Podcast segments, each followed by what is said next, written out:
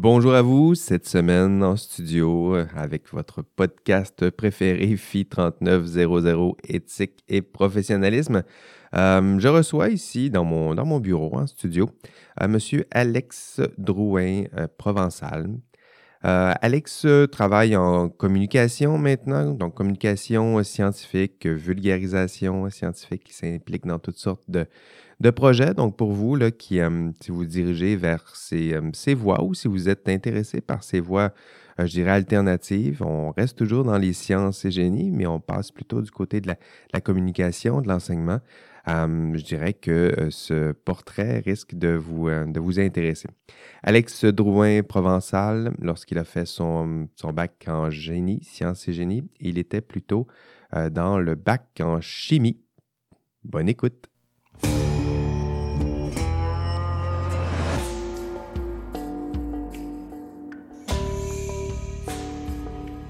OK, donc aujourd'hui, nous avons euh, la chance d'accueillir euh, dans mon studio. Comment tu trouves ça?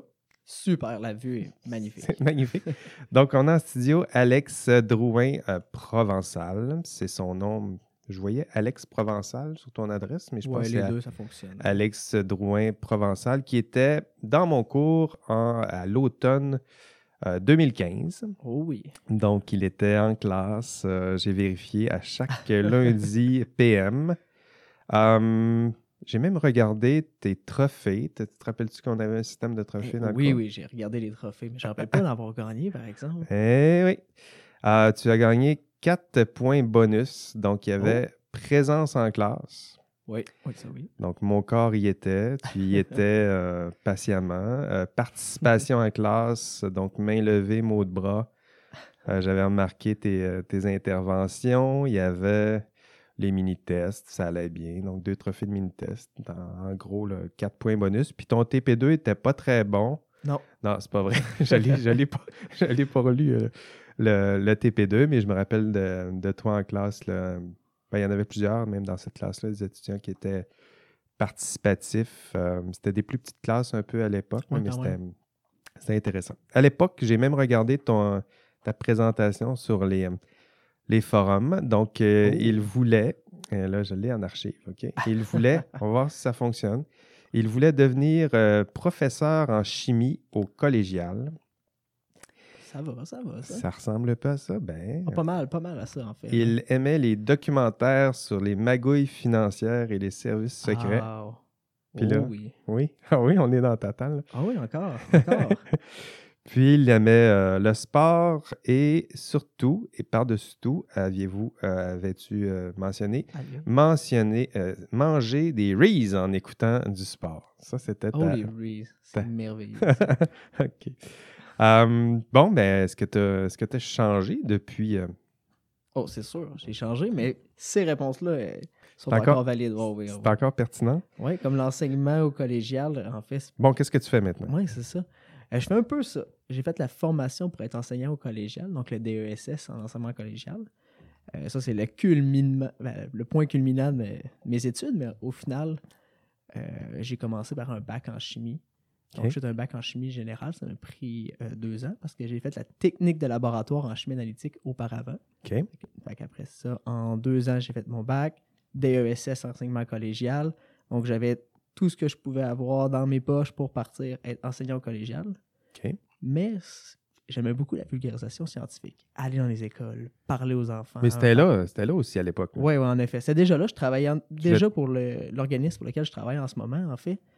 Et euh, ça se joue entre les deux, étant donné qu'aussi au départ, l'enseignement collégial, donc c'est toujours des petits contrats, on doit vérifier et tout. Donc, euh, je me suis lancé à, fond dans la vulgarisation scientifique et c'est ce que je fais en ce moment pour Attraction chimique, en fait. Attraction chimique? Oui, Attraction chimique. Euh, c'est un organisme de vulgarisation scientifique chapeauté par l'Université Laval. Ah ouais? Précisément le département de chimie et deux enseignants, euh, ben, professeurs, qui sont Dominique Larivière et Normand Voyer. C'est eux autres, donc, qui ont, est-ce que c'est eux autres qui ont mis ça en place? Oui, ben, en fait, c'est Normand Voyer, principalement, avec Michel Auger, euh, qui ont mis ça en place en 2011 pour célébrer, c'était, euh, je pense que c'était le 150, il y avait un 150e, il y avait un événement, euh, une festivité quelconque, et ils ont ouvert euh, le centre des sciences, ben, pas le centre des sciences, mais le- l'expo sciences, l'expo cité. OK. Il y avait au-dessus de 300 000 personnes qui sont qui donc. visiter leur foire comme ça. Et ça a parti le projet comme ça. Ensuite, depuis 2011, on se promène dans les écoles, on voit jusqu'à 15 000 personnes par année. Ben voyons donc. Ouais. Puis, euh, donc, toi, tu as rencontré euh, Voyer pendant, euh, ben, ben, pendant ta formation? Oui, en fait, euh, Toi, c'est un bac en chimie. chimie générale, oui. Donc, j'ai pas fait de spécialisation comme par exemple, oui, comme par exemple, j'aurais pu faire chimie des matériaux, chimie de l'environnement. Je fais de la formation générale. Et dans le cours, en 2014, cours de communication pour scientifiques, il y avait une présentation à ce moment-là qui était faite par Jean-Daniel Doucet, qui lui faisait de la vulgarisation scientifique et chapeautait justement le projet. En fait, c'était Vicky qui était venue principalement à ce moment-là, qui chapeautait le projet aussi. là. Donc, il y avait, les deux étaient dans le même emploi. Et j'ai j'ai été engagé à ce moment-là. J'ai trouvé que c'était quelque chose de passionnant, que c'était euh, de la science, c'était aussi de la vulgarisation scientifique, c'était des enfants, c'était vraiment ce qui m'intéressait. J'y j'y suis plongé à fond et j'y suis toujours. Puis la relation avec les enfants, comment. C'est des enfants de quel âge? Ça varie. Comme le la- jeudi, je vais dans une école où est-ce que je vais avoir des élèves de maternelle jusqu'à sixième année, OK. mais ils ont été obligés de nous convaincre pour y aller, parce que généralement, notre créneau, c'est plus euh, dernier cycle du primaire jusqu'à Secondaire. secondaire 5, ouais. Parce que euh, enseigner à des enfants, c'est pas comme enseigner à l'université. Non, non, c'est très différent. Ça ressemble à quoi? C'est quoi les trucs que vous avez pour. un- Ah, J'ai beaucoup animé dans les camps de vacances, dans les camps de jour aussi. Et étant donné que c'est des, des animations scientifiques, c'est ludique, on est là pour susciter l'intérêt, allumer une petite flamme chez eux. Donc, euh, on est là simplement une heure. On est avec eux autres, on utilise beaucoup de techniques d'animation qui sont très semblables, là, tout en intégrant euh, les sciences pour qu'il y ait un- simplement un moment de succès en sciences, un moment où est-ce que ça a été intéressant, ça a été passionnant, ils peuvent se visual- visualiser en tant que scientifiques. Donc, juste fournir ça en les amusant, ça fonctionne.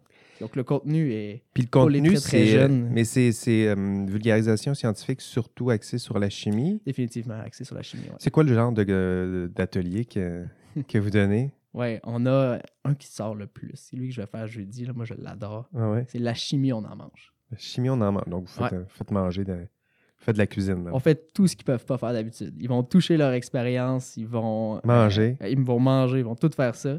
Euh, mais au final, c'est pour leur montrer que la science, il y en a. La chimie, il y en a partout. Ouais, Ils sont ça. des scientifiques, en fait. Ils font des, du jello, il y a plein de chimie là-dedans, mais ils le savent pas. Puis faites-vous la différence entre. Parce que des fois, je- bon, euh, des fois, la vulgarisation, je trouve qu'il y a. tu sais, il y a un aspect. Des fois, entre un tour de magie puis un atelier de vulgarisation, des fois, je trouve que ça se ressemble. C'est Oui, comme. un- définitivement. Le but, c'est. Oui, je comprends que le but, c'est d'étonner, puis il faut que ça, ça, ça soit spectaculaire, mais à la fin, il faut, euh, faut leur transmettre les, les principes de la science qui est plutôt. euh, ben là, je t'ai fait exploser quelque chose. Es-tu capable de me faire une hypothèse, par exemple, pourquoi ça, ça, ça a levé aussi haut? Euh, Est-ce que, est-ce Oui, que oui, la, oui. la- la méthode est, est tranquillement enseignée ou c'est juste. Définitivement. Euh, on veut qu'ils puissent, qu'ils qu'ils soient en mesure de se visualiser en tant que scientifique. On va surtout, comme dans la chimie, on en mange, essayer de développer leur manière de réfléchir. Donc, la cuisine, ils en font constamment, mais ils ne voient pas la science derrière. Donc là, on va l'expliquer, l'expliciter. Comme on fait du caviar moléculaire dans cette animation-là. Du caviar moléculaire. Ouais. Donc, c'est quoi du caviar? Ben, c'est des œufs de poisson d'esturgeon. Bon, c'est pas mal ça. Donc, c'est quoi? C'est des petites billes rondes avec une saveur. OK? Donc, on a. Et c'est gélatineux. Donc là, on a trois aspects. Et là, moi, je leur demande ben, comment on fait pour obtenir chacun de ces aspects-là? Donc là, on va y réfléchir. Ben, gélatineux, on sait comment faire du jello. Ah, première étape, on fait ça. Donc, c'est quoi du jello? On l'explique. Après ça, on leur dit c'est quoi la deuxième étape? Ben, ça va être une saveur. Ah, ben, à l'intérieur, on peut choisir. Moi, je l'ai fait au vinaigre balsamique et au sirop d'érable. Ah, on a de saveur. Mais ensuite, on n'a pas de bille. Donc là, on explique comment faire une bille. Au final, en appliquant notre méthode scientifique sur chacun des détails, on obtient notre résultat. C'est ça qu'on a. C'est un exemple des choses qu'on peut montrer. ouais. Puis c'est des étudiants, tu me disais, entre sixième année, secondaire, 5 Ouais. à peu près. Qui, euh, Puis la semaine prochaine, un atelier avec des petits bouts de chou. Exactement. Ben, c'est jeudi cette semaine, en fait, qu'on va être des petits bouts de chou. Sinon, la, la semaine prochaine, ça va être plus euh, des écoles dans le coin de Québec, ce sont des écoles secondaires. Toujours étonné de voir la différence. euh, ben, mon frère, lui, enseigne justement au, au secondaire. moi, j'enseigne à l'université, puis c'est tellement, c'est tellement pas la, la même approche à l'université. Je comprends qu'il bon, faut, faut, faire un peu d'entertaining, mais euh, en même temps, ils sont là pour apprendre, ils le savent, ils sont motivés, ils sont, sont, sont, là, là, sont présents, puis si tu es le moindrement bon et généreux, ils vont te le redonner. Euh, secondaire, là, c'est, euh, très ingrat. regarde le prof, là, puis je sais pas si ça se passe comme ça dans les, dans les ateliers de vulgarisation, mais lui, il dit, tu sais, même quand tu fais une joke, là, il se force pour pas la rire. Ah, parce que de quoi qui aurait l'air, c'est. Alors que moi, tu sais, je fais une joke, même une mauvaise, c'est une qui me font un sourire, genre lâche pas, lâche pas. Euh, lui, c'est le contraire. Donc, euh, tu, ressens ça dans les ateliers aussi? Ben, on essaie justement de contrer cet effet de groupe-là directement au début en faisant une, animation qui va être euh, brise-glace. Donc, souvent, comme dans la chimie, on mange, ce qu'on va faire, c'est on va faire du fromage. On dit, ça vient d'où du fromage? Comment on en fait? Ben et là, on le fait euh, prendre du lait, du vinaigre, on fait précipiter, on obtient notre pâte. Et là, tout, tout ça, on le fait faire par quelqu'un à l'avant. Mais là, si on prend la bonne personne, ça va vraiment changer le, groupe. Donc, on peut prendre la personne qui lève tout le temps sa main en arrière, poser des questions, tu vois que c'est un leader dans le groupe. On va le chercher. C'est lui qui est à l'avant. Et là, il y a une pâte étrange, chaude, bizarre. Est-ce que tu es game de manger? Es-tu capable? Ah et là, si lui il embarque, il fait un visage, la classe au complet embarque. Mhm. Après ça, on a notre on a le, le tapis bien placé, on y va. C'est bon. Euh, dans le cours maintenant, je fais, je fais quelque chose qui ressemble à ça. là, je me rends compte qu'on a des, des techniques euh, similaires. Maintenant, il y a des études de cas. Avant, je les lisais.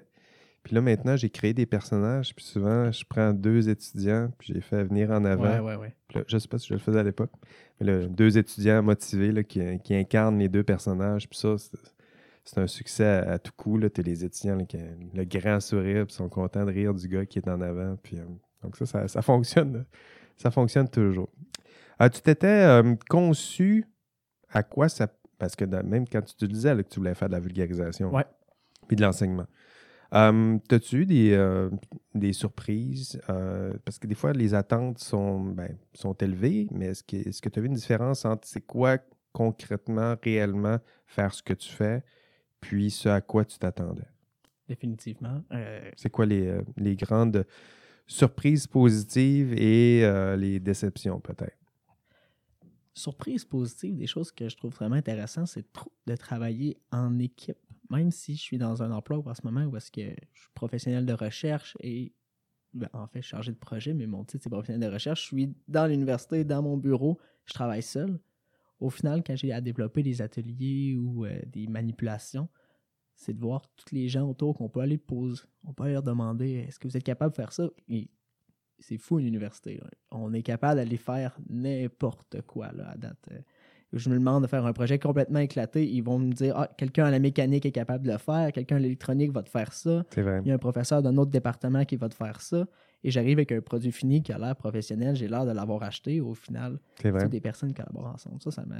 Ça, ça t'avait euh, surpris, euh, agréablement. Euh, agréablement surpris. en effet. Puis désagréablement surpris depuis que tu, tu fais ce, genre de, travail-là. Désagréablement surpris des choses que je m'attendais pas, c'est aussi les... qu'au final, on se dit, ah, je vais faire la vulgarisation scientifique, je vais aller dans les écoles, je vais faire des ateliers. Mais au final, il y a plein d'autres tâches qui sont liées à ça, il y a plein d'autres choses, et au final, qui prennent beaucoup de temps, qui sont euh, qu'il faut considérer, il faut bien les faire. Et il faut avoir comme la comme par exemple, moi, je dois faire l'administration, je dois faire la gestion de, la communication. la communication, les pages Facebook, toutes ces choses-là. C'est super intéressant, mais à la fin d'une formation en, chimie, c'est clair et net qu'on n'a pas été abordé tous ces sujets-là. C'est l'immensité de ce qu'on peut aller chercher ensuite que je fais oh, OK. C'est malade comme fun, mais c'est quand même aussi un, défi à les relever. Je ne sais pas si c'est vrai dans toutes les professions, mais j'ai l'impression qu'on fait tellement des affaires pour lesquelles on n'a pas été formé. Tu sais, comme moi, là, c'est clair. moi, j'enseigne à l'université mais euh, il n'y a jamais quelqu'un qui me donnait un cours de pédagogie. il a fallu que j'aille m'en chercher. Là. Quand tu es chercheur, par exemple, tu gères euh, des ressources humaines, des étudiants, tu gères des budgets. Ouais. Alors que ta grosse formation, c'est lire des textes, puis rédiger une thèse, puis faire du faire un peu de manip dans ton laboratoire, tu n'es vraiment pas prêt pour ça. Non, Je faire pas. des budgets, des demandes de subventions, ouais, Mais j'imagine que c'est ça dans à peu près toutes Ouais. les professions. Tu arrives, puis tout à coup, tu te rends compte que tu fais plein de tâches pour lesquelles tu n'es pas. C'est peut-être de là que ça vient le, le sentiment de l'imposteur. Tu fais tellement des affaires que tu n'étais pas préparé pour ça. bon, j'imagine qu'on on finit par. euh, on apprend à apprendre. On apprend à faire des documents, à, à suivre des barèmes et à donner quelque chose dans plein de domaines. Fait qu'au final, on est capable de le faire, mais c'est quand même que là, c'est plus ouvert qu'on arrive sur le monde euh, du travail. Donc, c'est différent. C'est vrai. Puis, euh, dans, euh, puis bon, là, peut-être on pourrait sau- sauter dans le, le cœur de notre, euh, de notre sujet. On parle de. faut parler d'éthique un peu. hein. Ça- Sinon, euh, sinon qu'est-ce que je ferais, qu'est-ce que je ferais là? Euh, T'as-tu euh, t'as-tu rencontré des, je sais pas, des, des histoires, des anecdotes? Y a-tu des liens que tu peux tisser entre, entre le cours, les termes qu'on voit? ça, ça se peut-tu? Ou Ah, on était sûr, dans le sûr. champ à Ah, l'université? ben justement, je vais vous mettre en contexte un peu. Le- un de nos derniers projets chez Attraction Chimique, c'était de créer le plus grand tableau périodique au monde. Donc, Comme- comment on fait ça? Ah, c'est euh, c'est justement, c'est une bonne question. c'est une bonne idée entre quelques personnes qui disent Ah, c'est le 150e du tableau périodique. C'est une belle année, ça. On va essayer de créer un événement pour fêter ça. Donc, qu'est-ce qu'on pourrait faire qui sort du com- euh, de l'ordinaire, Ben qui oui. du commun? Plus grand tableau périodique au monde. Donc, Excellente idée. Puis, qui, qui conçoit ça? Comment ça ben, marche? finalement, c'est moi. C'est vrai? ouais, ben, c'est moi qui va chapeauter le projet. Mais au final. Puis euh, comment vous allez faire ça? Ah, c'est euh, plein de choses à penser. Ça a l'air simple au début. Ah non, ça n'a pas l'air simple. Ah, ben, plusieurs. Le plus gros, à date, le plus gros, il ressemble à quoi? Euh, Si on veut être le plus gros, j'imagine qu'il y en a un qui existe. Oui, il y avait des tentatives qui ont été faites, mais si on parle à l'heure actuelle, le plus gros qui a jamais été fait, même en euh, peu importe c'est quoi la surface sur laquelle il a été fait, c'est de la grosseur de trois terrains de football. Donc, il faut battre un tableau périodique plus gros que trois terrains de football. En fait, il a été fait après le nôtre. Celui-là, celui qu'on essayait de battre, nous, c'est lui de l'université de Grand Valley State University, que eux étaient un petit peu plus gros qu'un terrain de soccer. C'était un terrain de football, mais américain. Donc, nous, on voulait le faire du terrain de football canadien. Ah oui, en plus, euh, il y Ouais. aurait le patriote là, qui, qui- qui- qui se manifeste. Là. Oui. Ben oui, bonne idée. Mais là, donc, on est rendu à. Ben, faudrait le faire sur une belle surface euh, carrée, là. Quatre euh, terrains de soccer, j'imagine. C'est dur à trouver, ça. Quatre terrains côte à côte. Ouais, ils sont souvent euh, bout à bout.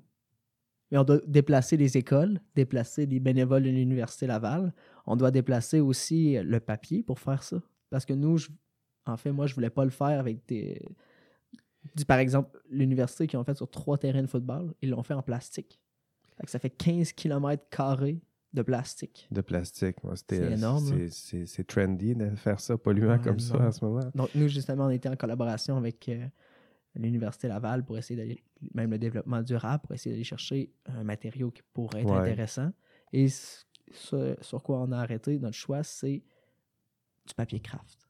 Donc, du papier euh, Recyclé. puis, euh, recyclé.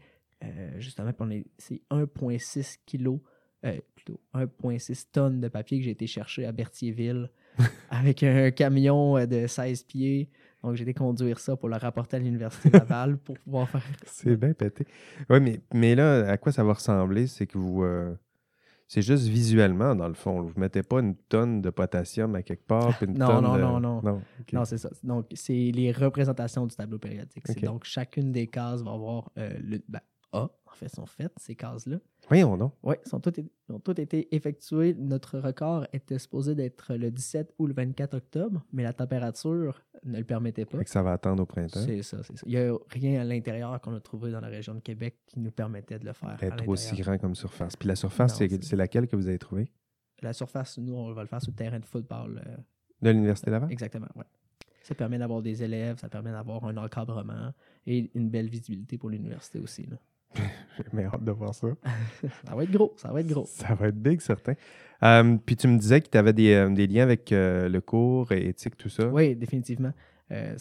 On est parti sur le long avec cette introduction-là. Ben oui, c'est pas grave. Une belle parenthèse. Ouais. Donc, justement, à la fin, moi, je voulais le faire certifier par l'organisme Guinness, donc pour être officiellement le record du monde. Donc là, on doit faire des démarches avec eux. Donc, on doit leur dire, OK, je vais avoir un, un des juges. Donc, ça me prend des personnes officielles qui viennent regarder le record et qui me disent, ah, OK, il a été fait selon les règles de l'art, il n'y a pas eu de contrefaçon ou quoi que ce soit. Euh, ça me prend aussi des gens qui vont mesurer. Donc, des professionnels qui vont mesurer, qui vont donner leur saut professionnel à notre record, donc les dimensions exactes.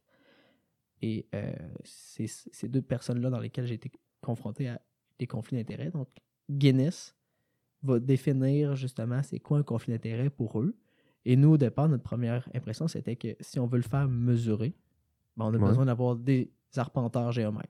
On a été, la première étape, on a essayé de chercher les arpenteurs géomètres de l'université. Ben, bonne idée. C'est une bonne idée, sauf que ils ont quelque chose à gagner.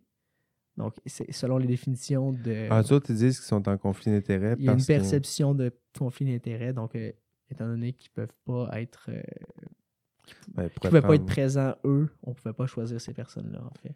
Puis on pourrait pas prendre un arpenteur géomètre qui n'est qui est pas à l'Université Laval? Oui, c'est ça qu'on a fait, en fait. Ah, OK, c'est ça. Donc, c'est simplement parce qu'il y avait une personne qui devait faire le jugement sur la grandeur, puis il devait pas avoir de perception de, de ce conflit Puis d'intérêt. pour dans cette vous, est-ce que c'était juste comme, euh, comme évaluation de conflit d'intérêt? Est-ce que c'était ça a Ben, été bien reçu? Ça a été très bien reçu, en fait. C'est sûr qu'il n'y avait pas un conflit d'intérêt parce qu'il aurait pu spécifier, par exemple, que la personne n'en avait rien à gagner, mais en tant qu'employé de l'Université Laval, euh, ça fait quand même. euh, le projet est quand même dans l'objectif de faire de la promotion des sciences, mais faire aussi de la promotion de l'université. C'est vrai. C'est intéressant, mais c'est vrai que c'est une, une vraie euh, c'est une vraie application du, euh, du thème du conflit d'intérêt qu'on a vu. C'est-à-dire que tu demandes à un apparenteur d'exercer son jugement, puis tu veux pas que son jugement soit biaisé. Est-ce que le fait qu'il lui-même est à l'Université Laval, ça peut biaiser son jugement? Ben, moi je pense qu'un petit peu. Un petit peu, c'est ça. C'est pas le, C'est le plus peu, gros. C'est Ben non, surtout le fait que, par exemple, que euh, Guinness, s'il décide qu'il refuse, ben, ils doivent ref- ils refusent et c'est terminé le projet. Donc, ça impliquait 2000 personnes qui avaient fait des cases.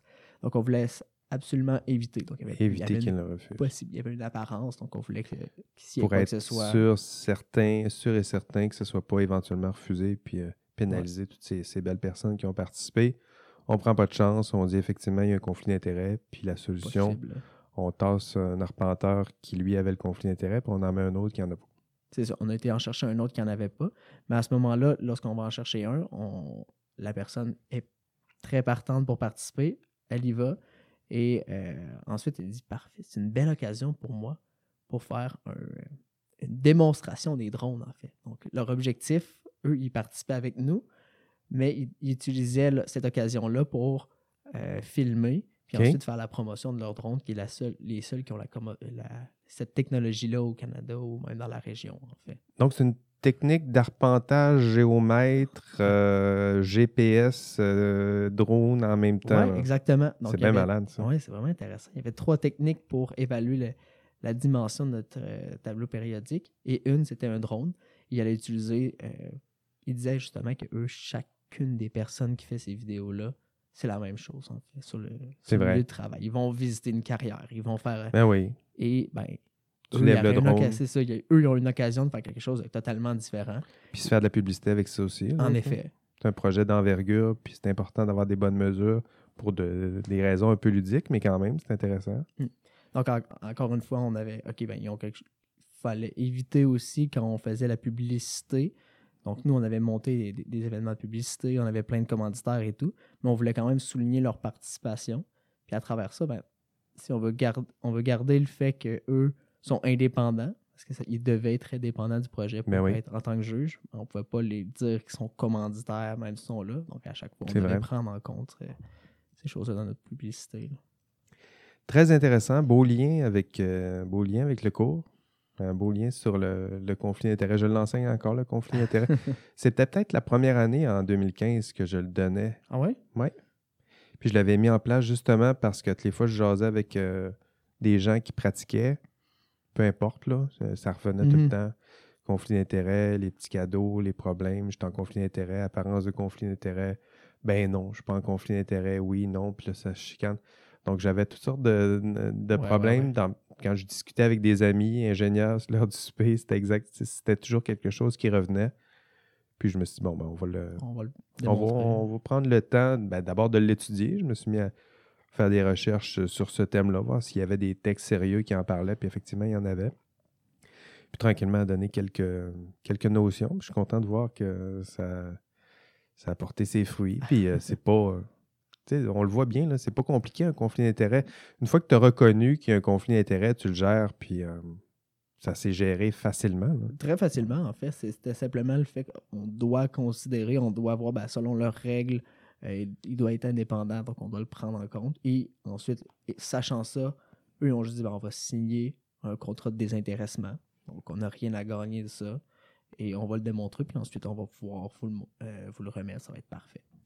Très intéressant. Puis, euh, est-ce que tu as d'autres. Est-ce que tu. Parce euh, on, va dire les choses. Avant de, de se rencontrer, je t'avais dit essaie de voir si tu vois pas des liens avec le, le cours, puis euh, le contenu de cours, puis tes expériences personnelles. Puis, t'as-tu vu. T'as-tu révisé le- l'ENA? Est-ce que tu as encore accès Ouais, à l'ENA? Ouais, j'ai encore accès. J'ai voir? été voir un petit peu. J'ai été voir justement ça, les conflits d'intérêts. Que j'aille voir à quoi il ressemblait l'ENA en 2015. En tout cas, ça, ça- ça- ça a progressé. Ouais, ouais. Probablement, j'ai vu une des présentations qui était nouvelle, en fait. là, qui était Ah ouais? Ouais. OK. C'était, je pense que c'est le cours 2 que j'ai été regardé particulièrement là, OK. pour les notions. Mais dans le même, ça m'a fait penser aussi à travers ça les conflits d'intérêts, les, euh, ça m'a fait penser plutôt qu'il y avait d'autres personnes à travers ça, comme les juges qu'on essayait de voir Ouais. euh, s'ils pouvaient participer. Mais il y en a plusieurs qui, ça devait être des professionnels, ça devait être ou bien des avocats, Ah oui? ou bien euh, des comptables, donc des gens qui sont régis par un ordre professionnel. C'est vrai. On devait absolument en avoir une certaine quantité. Ça vient souvent, c'est vrai, j'avais jamais pensé à... cette- C'est-à-dire que même quand on veut avoir un passeport, je ne sais pas si maintenant c'est encore obligatoire, mais je me rappelle qu'à l'époque, il fallait que tu le fasses signer par quelqu'un qui faisait partie d'un ordre professionnel. Ouais. Donc, il y a toujours cette idée-là que euh, quand on veut vraiment être certain d'avoir un jugement fiable, désintéressé, on fait affaire avec des gens qui font partie d'un ordre professionnel. C'est sûr qu'on on a les classiques, là, avocat, juriste, puis tout ça. là. Mais euh, je me rappelle qu'ingénieur, tu pouvais signer sur un- une demande de passeport. Ah ouais? Intéressant, oui. Ben, c'était la même chose. Pour être juge, ça devait être parmi ces, euh, ces professions-là. Donc, on était dans chercher plusieurs. Puis, il y a certaines personnes qui me disaient justement, ben, j'ai eu des refus. là. En fait, notre entreprise a plusieurs contrats avec l'Université Laval. Donc, malheureusement, je refuse de venir juger parce que je constate qu'il y, y aurait une apparence de conflit d'intérêt. On, a été obligé de, de laisser passer pour certaines personnes.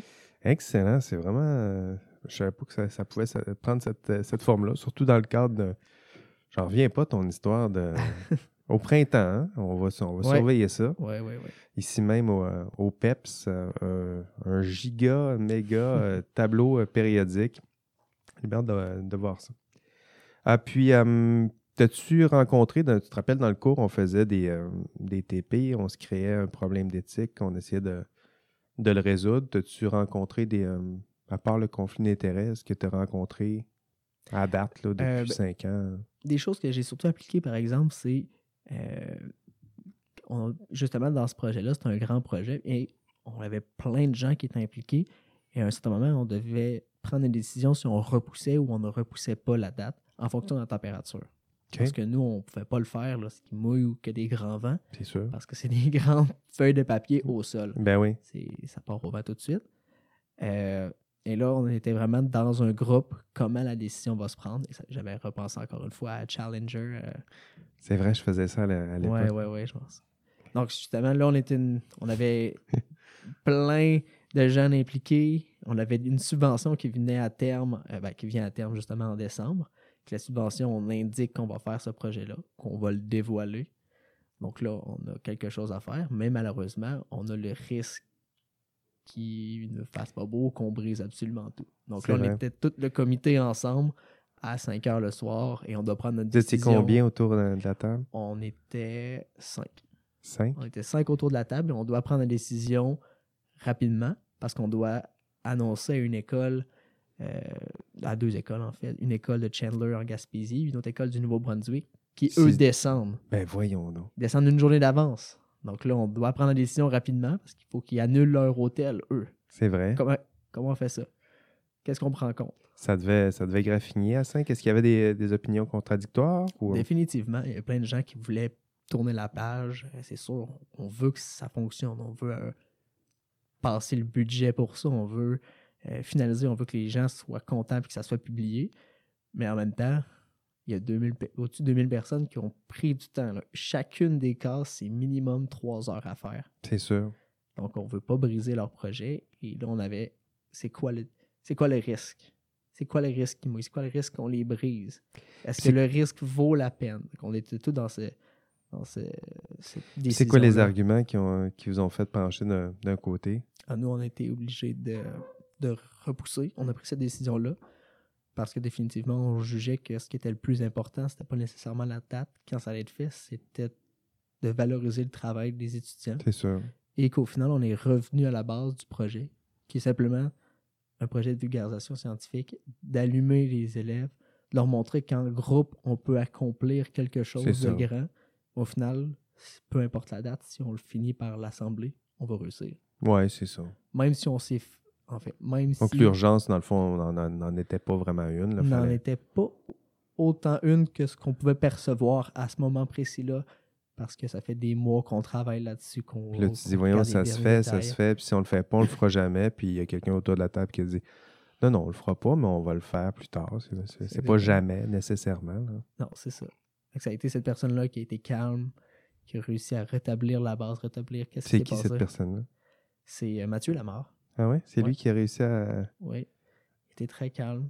C'est un étudiant qu'on avait pris à travers le, le projet qui, euh, qui a réussi à ouais. convaincre les, les autres, euh, on se calme, puis on va le faire un peu plus tard, puis on va le faire. Ouais, c'est ça. Donc, lui, euh, il travaille, il a travaillé pour, tout au long du projet avec nous. Euh, il est impliqué dans plein de projets à l'Université Laval, principalement au département de chimie, dans des associations. Donc, il est habitué de prendre des rencontres comme ça, de faire des rencontres, prendre des décisions. Et, Où ça peut grogner, puis... euh, Ouais, ouais, ça peut justement être, avoir des Ah oui, conflits et ben tout oui. ça. Et finalement, il a réussi à bien éclairer, à remettre la décision euh, sur des une- bases qui étaient, euh, qui étaient louables. plus raisonnable que paniquer avec le, le sentiment d'urgence.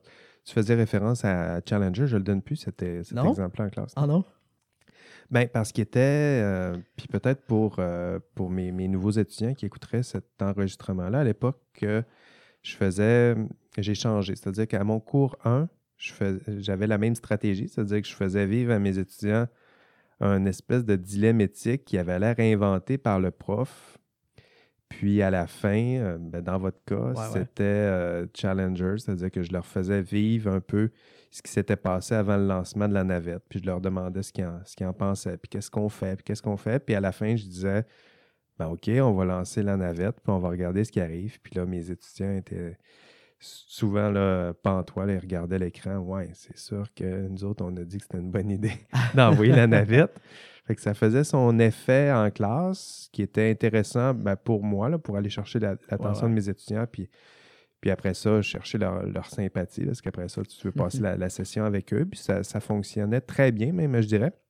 Mais je trouvais que ça plaçait un peu euh, l'éthique. C'est-à-dire que un des messages que je leur transmettais indirectement, c'est que l'éthique, c'est des cas spectaculaires ou l'éthique, ouais, c'est ouais. des cas rares. Puis il faut être là, il faut faire attention aux- à ces situations rarissimes où on peut faire exploser des gens. Puis il y avait ça qui se cachait, puis ça paraissait même quand je demandais à mes étudiants de m'inventer un, un problème éthique. plus Il y avait grand. tendance à eux aussi aller dans le, le, spectaculaire, le spectaculaire, le grandiose, euh, tout ce qui était de, intellectuellement super stimulant, mais un peu loin de la réalité. Ok. Fait que là, maintenant, je sais, c'est- la même stratégie, là, mais c'est un, un peu plus concret, c'est-à-dire que je fais exactement la même chose. Je leur fais débattre d'un problème réel. Ben, je leur dis que c'est réel, puis eux autres, ils pensent que c'est moi qui l'ai inventé. Puis là, je- c'est une histoire où euh, c'est une, une jeune qui, qui travaille dans l'industrie du génie, puis qui se rend compte qu'autour d'elle, il y a des petits cadeaux qui s'échangent, puis même des, des liasses, des billets d'argent qui circulent. Puis euh, elle, elle rentre des chiffres, euh, elle s'occupe des bons de livraison, puis elle rentre des chiffres, puis elle se rend compte que ces chiffres sont changés dans le logiciel de saisie. Puis elle pose des questions, puis à un moment donné, il y a quelqu'un qui dit ben, arrête de poser des questions, puis euh, puis elle pose encore des questions. Fait que finalement, il lui donne un autre job. Euh, C'est ton collègue qui va. Donc, c'est quelque chose, là, tranquillement, je les rentre dans un problème que tu dis, mon Dieu, c'est à break, ça se peut pas. tu sais. Ah, mais Puis- étape par étape, là. étape par étape. Puis à la fin, ben, je leur dis que non, non, c'est Karen Duhamel qui est. Puis là, je leur montre le témoignage de Karen Duhamel devant la, la commission Charbonneau. Où là, euh, ben là, c'est un petit peu plus concret, c'est-à-dire qu'elle, c'est une étudiante euh, qui avait leur âge euh, ou un peu plus vieille, là, mais elle a commencé à travailler en génie, puis elle a été, elle s'est fait prendre dans un problème qui ressemblait à ça. Elle a eu de la difficulté plus tard à se trouver une job. elle a été congédiée à l'époque. Donc, je le trouvais plus proche de la réalité là, que, que le Challenger, qui était encore qui est très intéressant, là, mais qui était un peu plus euh, spectaculaire, soit, là, mais Ouais, qui manquait ouais. un petit peu de, de, de concret. Euh, puis, euh, bon, mais. euh, puis, Dans euh, cette même perspective-là, j'avais un ami qui, lui, était dans un cours en coopération internationale à la maîtrise. Et il faisait quelque chose de très semblable sur la prise de décision. Oui. Donc, l'exercice, c'était un exercice de la NASA. Qui, euh, et moi, je l'ai même adapté, cette analyse-là, pour faire un atelier scientifique pour des jeunes dans un camp de vacances. C'était euh, on arrive, vous êtes des astronautes et vous, avez, vous vous êtes écrasé sur la Lune à 300 km de votre point de rencontre, donc de la station. Maintenant, vous avez des objets, vous pouvez n'en apporter que 5 sur les 15 qui sont présents. OK. Et là, vous devez vous rendre là-bas. Quel objet tu prends? ouais. Quel objet vous prenez en équipe, allez-y. Ouais, c'est intéressant, ça. Donc, moi, la perspective qui est intéressante avec la chimie là-dedans, euh, ou la science en tant que telle, c'est que nos décisions doivent être éclairées et, et doivent être bien prises, mais la personne euh, qui a l'expertise doit quand même convaincre les autres. Donc, par exemple, il y avait plein de choses comme ah, des allumettes, c'est bon, euh, des, une boussole, mais ça ne s'applique pas. Il n'y a pas de noyau ferreux à l'intérieur. Ah ça sert à rien. Ça sert à rien de boussole. Ça sert à rien d'allumette. Mais là, il faut que tu sois doit- capable de convaincre les autres avec des, des arguments rationnels et scientifiques que non, non, vous ne comprenez pas le- comment ça fonctionne, une boussole. Ça a besoin de- ça a besoin d'être ici, justement, pour que ça fonctionne. Ouais, ouais. Et puis dans le camp de vacances, même si c'était les enfants, c'était dans le contexte plutôt. euh, moi, je l'avais adapté pour de la survie en forêt. Donc, ils devaient faire ça. Puis au final, c'était pour. Vous devez connaître votre milieu, vous devez vous préparer, vous devez euh, penser de manière logique et même distinguer les problèmes de décision dans un groupe. Que même si la personne, c'est un leader qui va être capable d'aller euh, convaincre, rejoindre les, ge- les gens, ben, on doit se parer contre ça si on, on- nous, on le sait, c'est quoi la bonne réponse, on sait c'est qu'est-ce qu'on doit faire. Oui, c'est ça. C'est pas parce que c'est lui qui, qui exerce un leadership que nécessairement il y a, les connaissances. là. Non, pour le faire. là. D'où l'importance des fois d'avoir des connaissances, puis de convaincre d'abord le leader, En effet, en effet. puis après ça, les autres vont, vont le Ils vont suivre. là, mais ça. des fois, c'est une- c'en est une, une stratégie pour influencer le groupe. C'est t'es pas capable de convaincre le groupe, essaie de convaincre le leader qui, lui, va convaincre le, Mhm. le groupe. C'est intéressant. Il y a plusieurs, euh, il y a plusieurs aspects. là. Je ne sais pas si on en a parlé à l'époque dans le cours, mais euh, maintenant, on parle de, des pressions d'autorité. Ouais, on en pas. parlait, euh, l'expérience de Milgram qui était dans le cours. C'est ça. Donc, euh, pression d'autorité. euh, il y avait euh, les, les pressions groupales ou pressions de groupe. Ouais. Donc, il y a plusieurs éléments qui, qui reviennent dans ce que tu dis. Puis, c'était quoi les bons, les cinq bons objets? qui- Hey, je m'en rappelle pas, mais je pense qu'il y avait. C'était pas une boussole, ça, en tout cas. on a Non, non, non. Il y avait, je pense, une carte, euh, une carte lunaire, donc carte des astres à ce moment-là. Donc, pour Ouais, essayer de se diriger. Il y avait des bonbonnes d'oxygène, mais dans les Bonne bonbonnes d'oxygène, ça disait comme de 50 kilos. Là, on est comme, je prendrais pas ça, c'est extrêmement lourd. En même considéraient pas le poids sur la Lune. Ah. Donc, même si la masse est de 50 kg, le poids n'est pas pareil. Et l'oxygène, il y a des gens qui transportaient beaucoup de nourriture, mais qui se disaient au final, euh, 300 km, c'est extrêmement long à faire.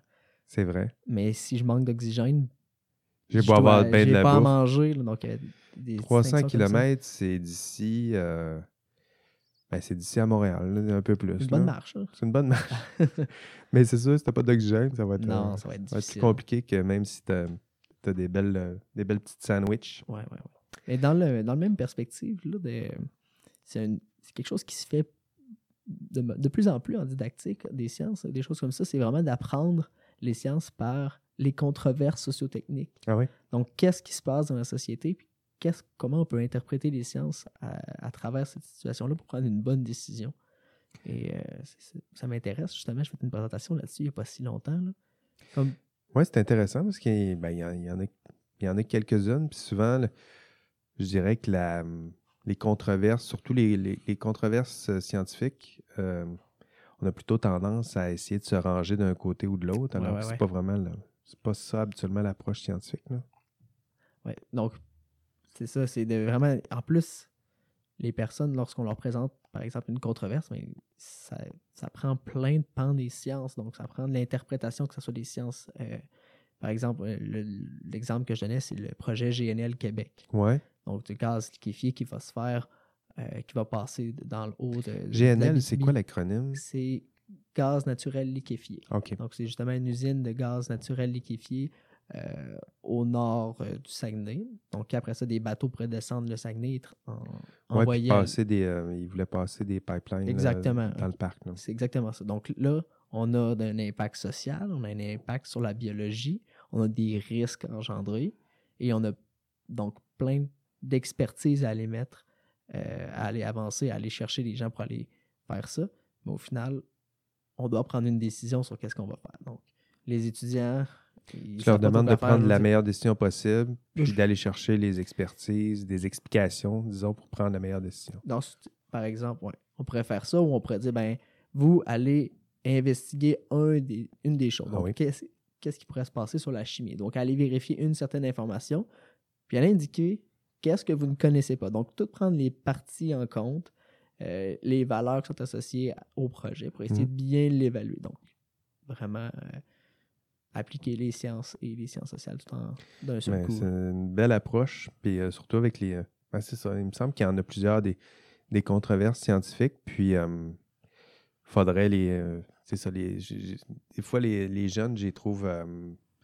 En tout cas, j'en ai des, des jeunes, puis. euh, ben, des jeunes, des jeunes adultes maintenant, là, mais euh, je trouve souvent qu'ils sont mal outillés pour. Quand il y a des controverses, on dirait que le, le réflexe, c'est plus de, de choisir un côté puis d'essayer d'argumenter, alors que les controverses, euh, s'ils sont controversés, il y a une raison. C'est Ouais, ouais, ouais.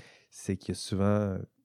C'est ça, il y a souvent de, de bons arguments de part et d'autre. Il faut que tu les explores, à- puis tu fais le tri au pire, là, mais il faut, Mhm. faut au moins que tu explores les deux côtés de la médaille avant de, de prendre euh, position. Peu importe même, en ce moment, c'est le, le réchauffement climatique. Je ne fais pas partie des, des climato-sceptiques, mais, mais rapidement, euh, tu sais, euh, dans la méthode scientifique, il y a l'idée d'accepter que peut-être que même le consensus à ce moment, ça se peut qu'on se trompe. là. donc, euh, Définitivement.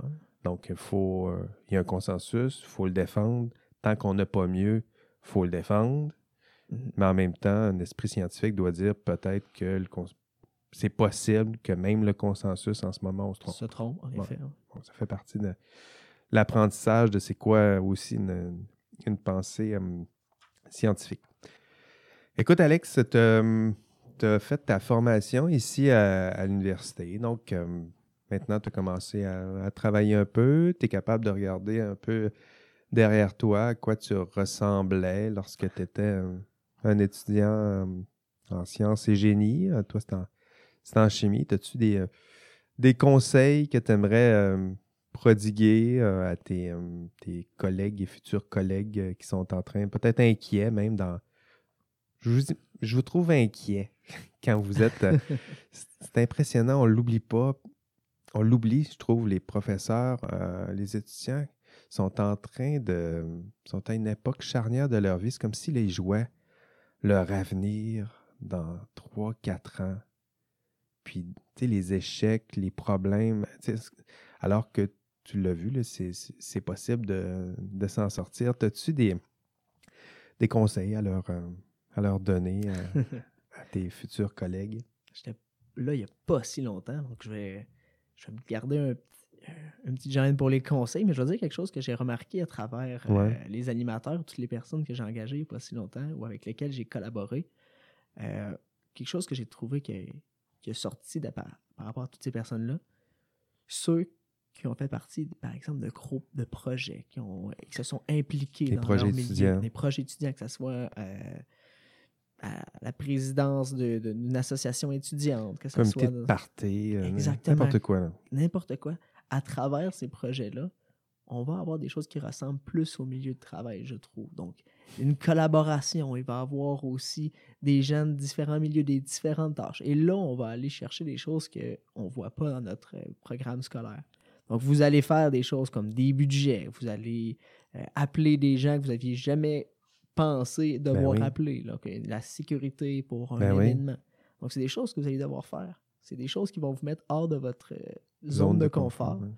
Au final, ben, ça peut rapporter quand même. hein. Ben oui, il faut, en- faut en profiter. euh, Il y en a qui font des courses, là, euh, six cours par session, puis il faut que ça finisse vite. Moi, j'aime ça, l'université, c'est ça. Ça paraît, j'étais encore ici.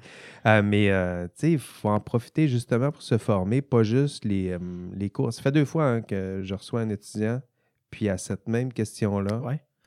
l'étudiant me dit ça. S'impliquer pendant son parcours dans le reste. là. Les autres projets, la vie sociale, euh, puis peu importe le projet, euh, que ce soit un comité de party ou quelque chose de beaucoup plus sérieux, euh, les projets de construction du canot de béton, puis ouais, tout ouais. ça, là, il y en a plein là, affectés en génie. C'est c'est vrai que, puis tu as raison de le rappeler, c'est des projets qui sont entiers concrets. C'est-à-dire que tu prends un projet, puis tu fais exactement ce que tu disais au début. Tu fais tout.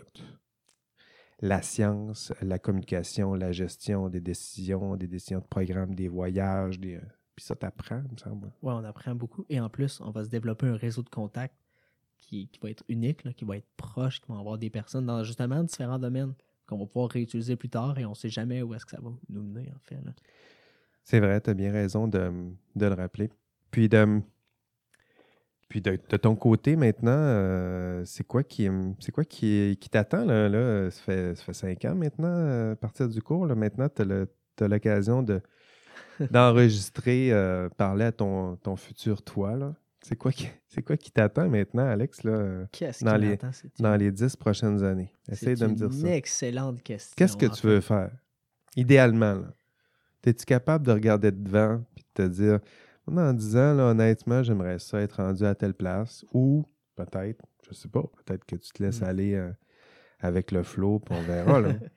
Je pense qu'on su- surestime ce qu'on peut faire en un an, puis on sous-estime ce qu'on peut faire en dix. C'est Et euh, je regarde ça quand je, je pense à, cette, euh, à ça. Puis qu'on me dit qu'est-ce que je faisais il y a dix ans, euh, j'aurais pas deviné ce que je fais en ce moment, mais dans dix ans, euh, c'est vraiment difficile à, à dire. Je suis dans un milieu, la vulgarisation scientifique, où est-ce que là, je suis comme un petit peu en deux mondes. Je suis un petit peu enseignant aussi. Donc, Ouais. je vais le. Je donne des cours le lundi, des cours d'université le, pour les adultes le soir. Et je fais la vulgarisation. Et là, je sais que je vais rester un petit peu entre les deux, mais je suis déchiré vers lequel monde je vais, me- euh, je vais aller le plus ou le moins. Mais euh, je sais que je vais toujours revenir dans- les sciences, que je vais toujours pas être passionné, je vais vouloir la communiquer. Fait que ça va être clairement dans ce domaine-là, mais comment, je sais pas. J'ai hâte de voir. Donc, enseignement, vulgarisation, euh, ça reste les, euh, les voies là, qui, euh, Ouais, ouais, ouais. qui t'intéressent là, pour les, les 10 prochaines années.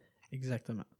Les projets sur lesquels je vais me, je vais me lancer, je ne sais pas, ça, ça va avec les communications, ça va avec les autres personnes. Là, je suis sur des projets que j'aurais jamais pensé il y a même un an quand j'étais dans cet emploi-là. Donc, euh, j'ai appris à, à me dire que je vais laisser ça aller, je vais, je vais aller voir où est-ce que ça me mène. Je vais toujours choisir les projets qui m'intéressent le plus, puis je vais, je vais y aller par passion. puis C'est comme ça que je, vais réussir le mieux, puis que je vais m'amuser dans mon travail. Là.